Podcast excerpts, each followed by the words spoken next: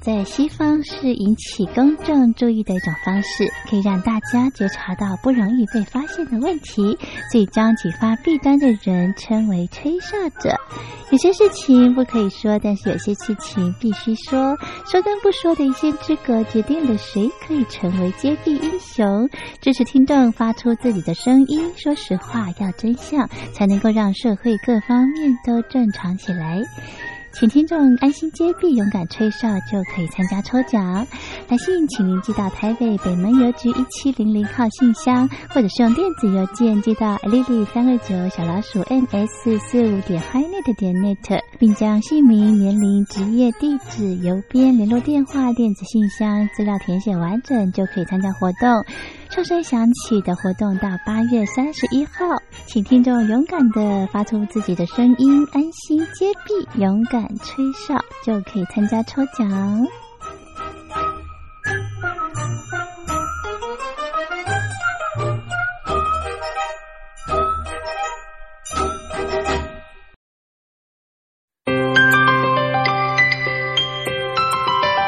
这里是光华之声。听众朋友，从现在开始，请您一起来关心最近发生的新闻事件。欢迎收听《光华随身听》。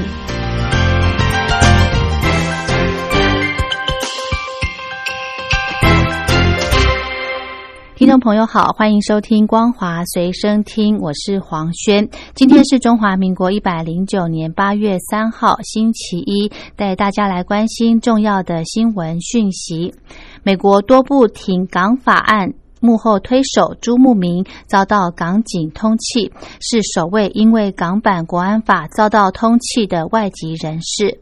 朱慕明认为，国安法下无人能幸免，他绝对不会是最后一个。朱慕明被指称涉嫌煽动分裂国家与勾结外国势力罪，因为涉及到港版国安法，遭到港警通缉。他说，他是移居美国二十五年的美国公民，在美国土地上代表美国机构游说，却要受到香港警方以及政府的管辖，很荒谬。意味着任何为港发生的外籍人士都可能成为港警的下一个目标。朱慕明表示，他的案例说明，国安法下无人能幸免，连停港每一员都可能遭到锁定，让他更加认定提供港人庇护的重要性。他说：“这就是中共的真面目与立法真正的意图，针对的不只是香港、新疆或西藏，而是世界各地。”新疆疫情恶化，乌鲁木齐变相封城，小区全部封闭。就在当地政府加强防控措施的时候，乌鲁木齐市天山区纪委在今日公布了五宗在防疫工作期间查处的违反工作纪律案例，多名官员因失职失责受到处分。通报指出，手中的案例是社区相关责任人在防疫防控期间未重视居民发烧情况，导致病情恶化。事后则伪造居家检疫人员的记录。另外，有市纪委督导组视察集中隔离点期间，发现工作人员虚弄作假、伪造酒店记录，形成疫情扩散隐患。还有社区负责人对防控措施搞变通、打折扣，导致社区封而不闭。甚至有社区干部在防疫执勤时擅离职守，与其他工作人员。烧烤、饮酒等等，均受到记过、被撤职等不同的相应处分。通报批评这些官员干部，有的毫无法纪意识，顶风违纪；有的责任心不强。思想麻痹，存在畏战思想；有的形式主义、官僚主义严重，不作为、乱作为等等，都直接影响到疫情防控的成效，背离以人民为中心的基本要求，必须坚决惩治。根据报道，新疆的确诊病例已经达到了五百六十九例，情势仍未见缓和。辽宁省大连市的官方在昨天指出，从二十二号大连新冠肺炎疫情爆发以来，目前当地累计确诊了七十九例，其中凯翔海鲜公司的员工三十六例，占总数的将近一半，还有十九名员工为无症状感染者。大连官方指出，目前大连累计确诊病例七十九例，其中重症病例三人。凯翔海鲜公司员工三十六例的确诊病例占比较高，该公司及所在的大连湾区域的企业全部关停。香港新型冠状病毒肺炎第三波的疫情严峻，中共组建内地核酸检测支援队，共六十名成员，其中七名先遣队的成员在昨天抵达香港，将为香港七百五十万市民免费检测病毒，预计在数天内完成检测。香港医院的管理局主席范红林表示，第三波疫情年长者占比不少，许多老人家都介于八十到九十岁。如果稍微放松，难保没有第四波、第五波。呼吁各界一定要做好最坏的打算。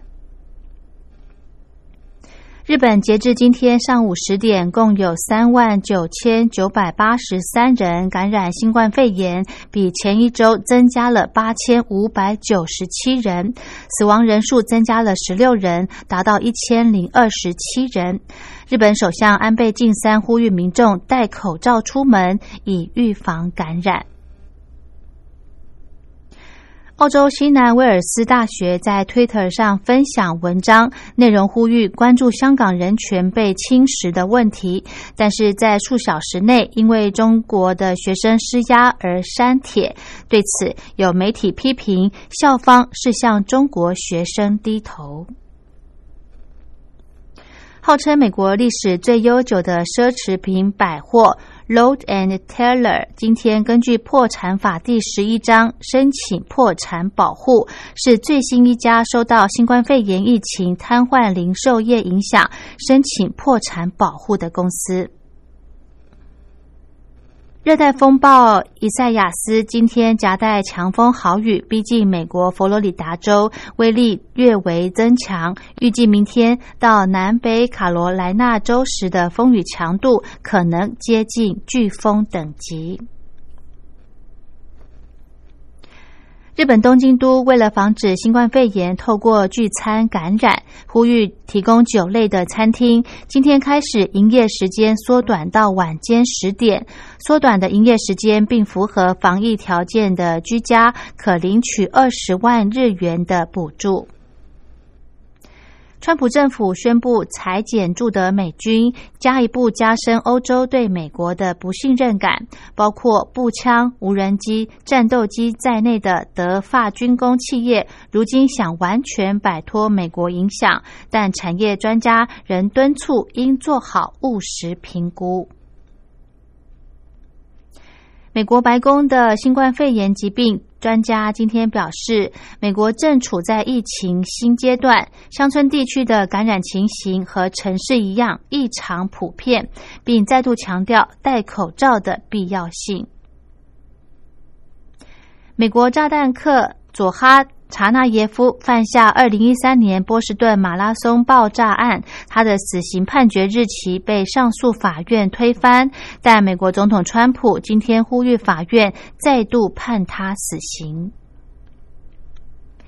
伊朗今天表示，已经针对前白宫国安顾问波顿的前助理高德伯格实施制裁。高德伯格则是说，被伊朗制裁是一种荣誉勋章。菲律宾的新冠肺炎疾病疫情持续延烧。菲国政府在昨天晚间表示，首都马尼拉和周边省份将从八月四号开始实施更严格的防疫封锁措施，时间长达两周。好的，以上就是今天的光华随身听，感谢您的收听，我们下次再会。